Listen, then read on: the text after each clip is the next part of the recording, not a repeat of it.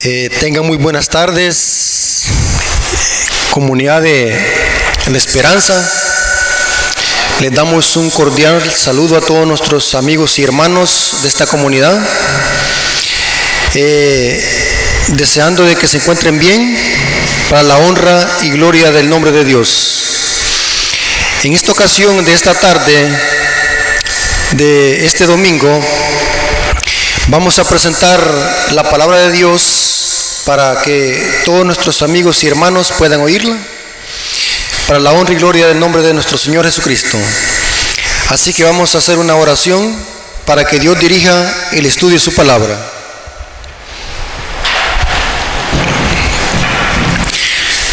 Señor bendito que estás en el cielo, santificado sea tu nombre. Gracias Señor porque nos permites en esta tarde poder predicar tu palabra a través de este medio. Bendice a todos nuestros hermanos y amigos que están oyendo tu palabra, que ellos puedan reconocer de que estamos viviendo en los últimos días de esta historia y que necesitamos arreglar cuentas contigo. Bendice Señor el mensaje de esta tarde, que todo lo que se diga y se haga sea para la honra y gloria de su nombre. Te lo suplicamos en el nombre de Jesús. Amén. En este estudio vamos a hablar en una forma concisa y precisa de lo que la Biblia enseña sobre los mensajes de los tres ángeles. Estos mensajes de los tres ángeles los encontramos en Apocalipsis capítulo 14, versículos 6 al 12. Ahí encontramos tres mensajes impartidos por tres ángeles. Pero para hablar de estos tres mensajes necesitamos saber qué representan estos tres ángeles que se mencionan en Apocalipsis capítulo 14, versículos 6 al 12. Y quiero decirles, hermanos, que en el libro de Apocalipsis el término ángel puede tener dos significados puede referirse a ángeles celestiales como también a personas, simbólicamente como ángeles o mensajeros. La palabra ángel en la Biblia es la palabra griega angelos, que significa mensajero. Y este término se puede aplicar tanto a ángeles celestiales como a personas. Por lo menos le voy a dar dos citas bíblicas para comprobar esto. En el libro de Malaquías, capítulo 3, versículo 1, ahí se usa el término angelos para referirse a Juan el Bautista. Dice Malaquías, capítulo 3, versículo 1, dice, he aquí yo envío mi mensajero. Esa palabra mensajero es del griego angelos por ejemplo, tenemos otros textos bíblicos donde la Biblia enseña de que también a los seres humanos se les puede llamar ángeles, porque la palabra ángel significa mensajero. La Biblia dice en, en Hechos capítulo 6, versículo 15, de que cuando Esteban estaba siendo apedreado por los fariseos, su rostro se hizo como un rostro de ángel. Eso lo dice Hechos capítulo 6, versículo 15. También en Apocalipsis 1.20 dice allí, hablando de, las siete, de los siete ángeles de las siete iglesias, es un símbolo de los ministros y los ancianos de cada una de las iglesias que están representados como mensajeros. Podría darles más ejemplos bíblicos donde la Biblia también le llama a seres humanos mensajeros. Ahora, ¿qué representan estos ángeles de Apocalipsis capítulo 14, versículos 6 al 12? Representan al pueblo de Dios predicando estos mensajes. Por ejemplo, los ángeles celestiales no se les ha permitido predicar el Evangelio. Ellos pueden ayudar a los seres humanos, pero no predicar el mensaje. La predicación del Evangelio solamente ha sido dada a seres humanos en otras palabras, a la iglesia. Por ejemplo, Jesucristo dijo que antes de que viniese el fin, el Evangelio sería predicado a todas las naciones. Eso lo dice Mateo capítulo 24, versículo 14. También Jesús en la misión dada a los discípulos en Marcos capítulo 16, versículo 15 al 16, Jesús da una misión, vayan por todo el mundo y prediquen el Evangelio. Aquí podemos ver de que la misión de predicar el Evangelio es dada solamente a la iglesia o a los seres humanos. Y en efecto, estos mensajes de los tres ángeles son predicados por la iglesia, por el pueblo de Dios.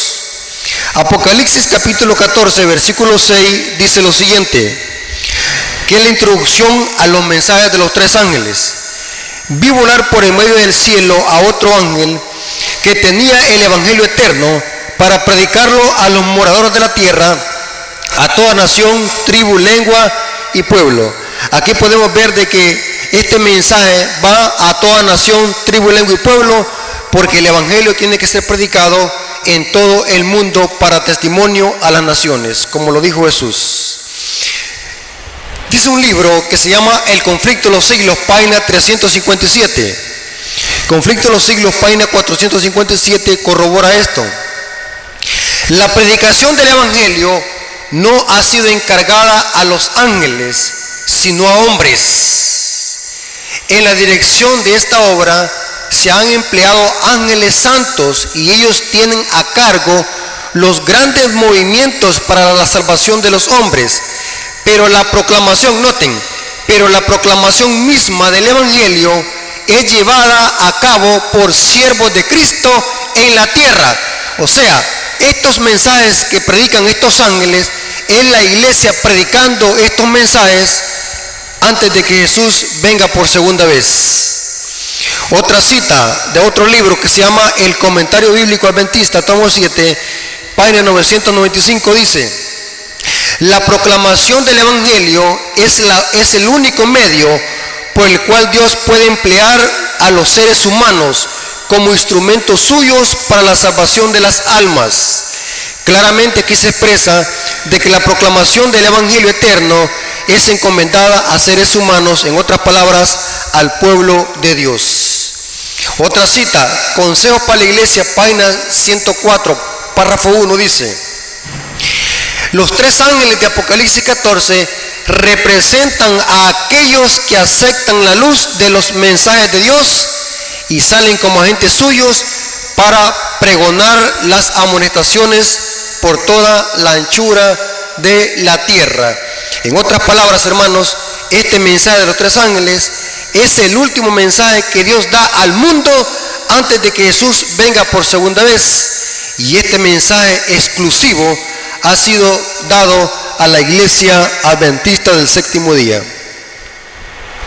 Tenemos un mensaje único y especial. No estamos diciendo que somos mejores que las otras iglesias.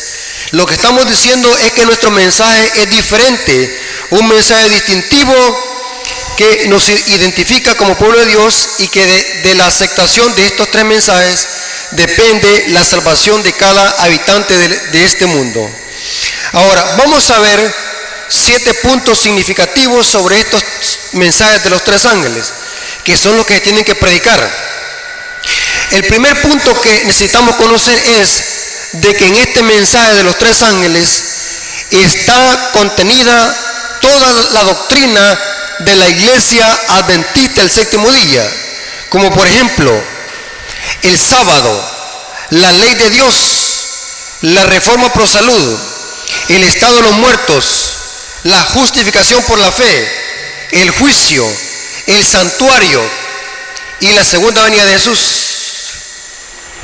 El segundo punto que necesitamos entender es de que, de que este mensaje de los tres ángeles, al mismo tiempo que predique el Evangelio eterno, hace que se desenmascare lo que la Biblia le llama Babilonia.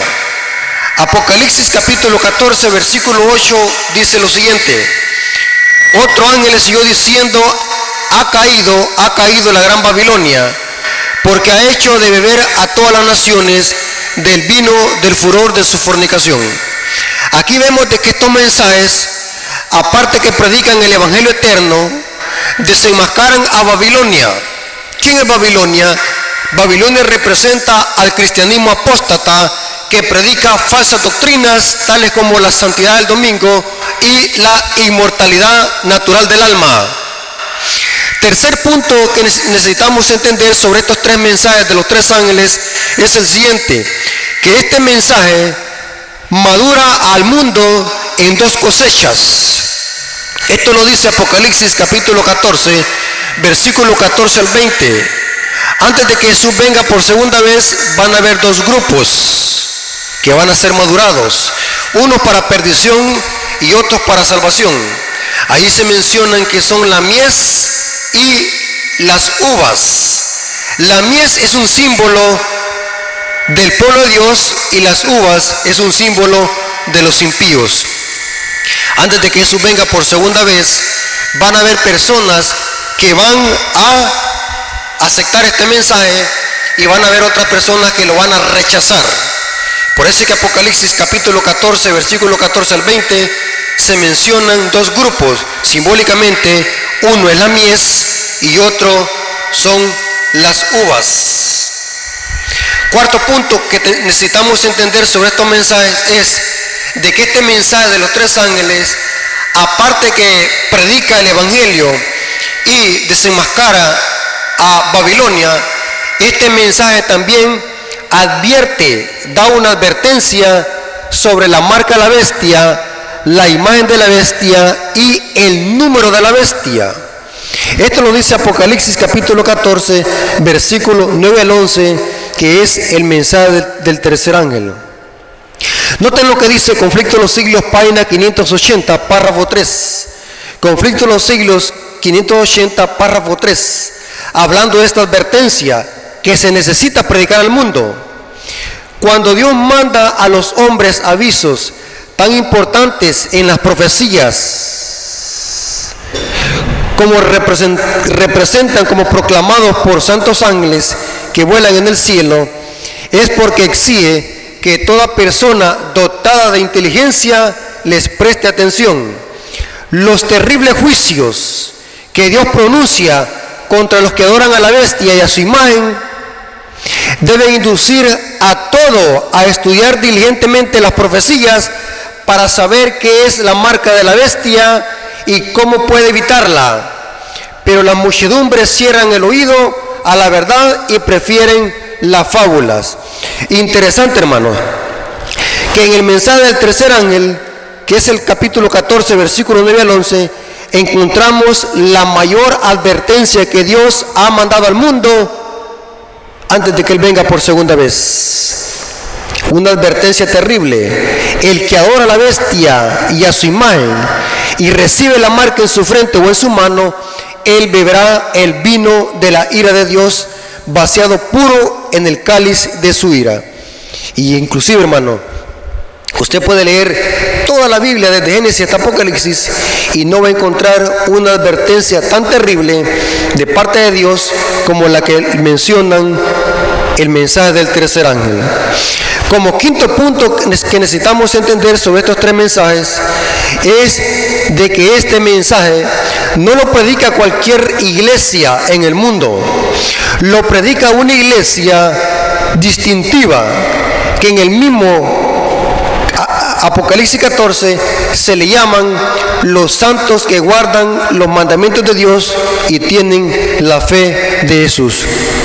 Eso lo dice Apocalipsis capítulo 14, versículo 12. O sea que hay más de 70 mil religiones y sectas en el mundo, pero la, Biblia solamente identifica a un pueblo peculiar que predica este mensaje. Y este pueblo se le llama los santos que guardan los mandamientos de Dios, será el único pueblo que resistirá a este sistema que la Biblia le llama Babilonia.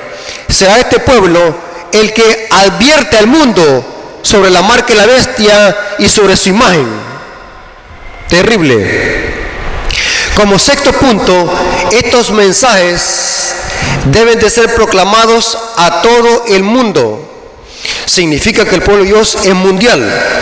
Como vimos en Apocalipsis capítulo 14, versículo 6, dice que el Evangelio tiene que ser predicado en todo el mundo. Significa que si estos mensajes representan al pueblo de Dios y estos mensajes tienen que ser predicados mundialmente, significa que el pueblo de Dios está también en todo el mundo.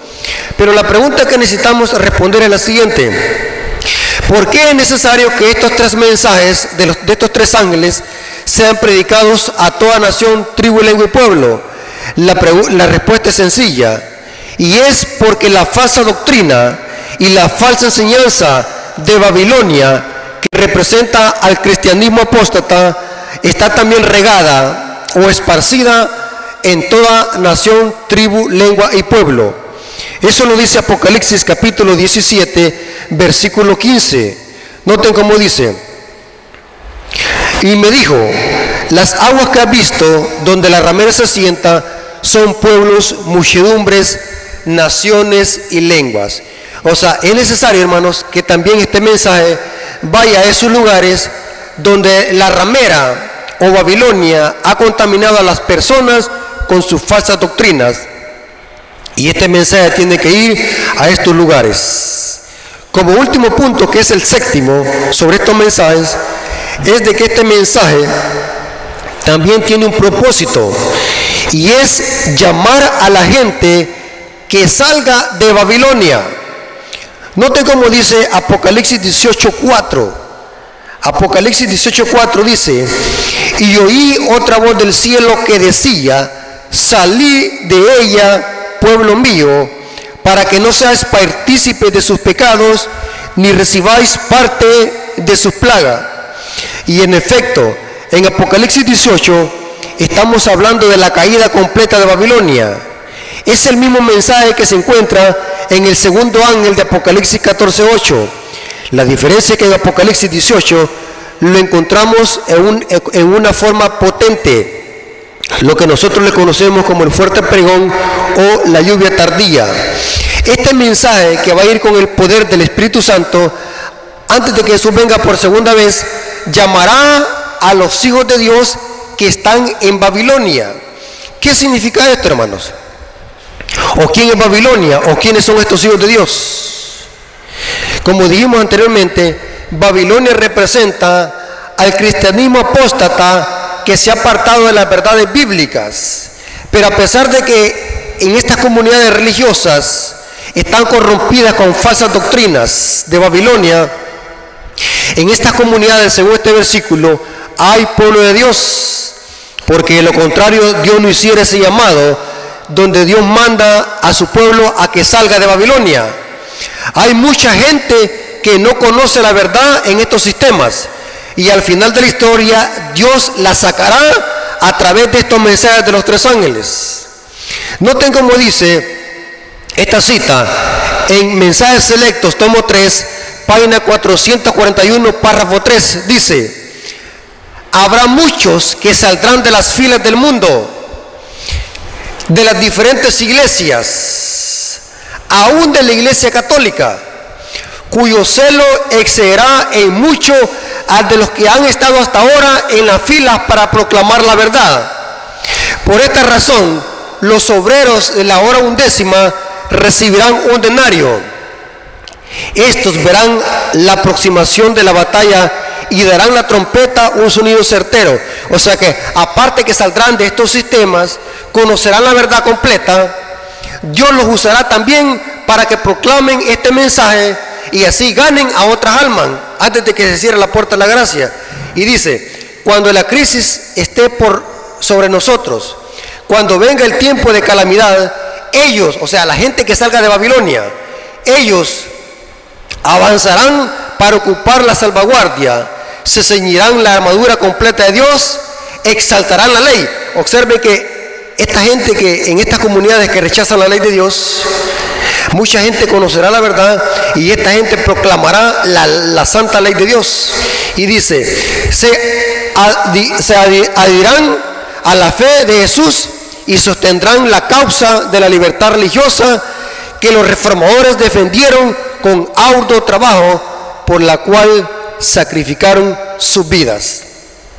¿Por qué es tan importante predicar estos mensajes? Porque de estos mensajes depende el destino de la salvación de las almas. Hay muchas personas que ni saben, que ni saben qué son los mensajes de los tres ángeles. Pero el mensaje de los tres ángeles, hermanos, es el mensaje que prepara el mundo para la segunda venida de Jesús. Noten que después de que estos mensajes, estos mensajes se proclaman, sucede algo. Apocalipsis capítulo 14, versículo 14. Y esto está en el contexto de los mensajes de los tres ángeles. Dice, miré y aquí una nube blanca y sobre la nube uno sentado semejante al Hijo del Hombre, que tenía en su cabeza una corona de oro y en la mano una hoz aguda. Significa que la cosecha está lista para qué? Para cosecharla. ¿Y qué pasó anteriormente? Las personas aceptaron este mensaje mientras que otros lo rechazaron. Este mensaje, hermanos, es un mensaje debido a muerte. Y este mensaje es el mensaje que la iglesia adventista debe de estar predicando hoy en esta etapa de la historia, porque este mensaje es el que trae salvación al mundo entero. Si se rechaza este mensaje, la gente formará parte de los impíos que irán al lago de fuego.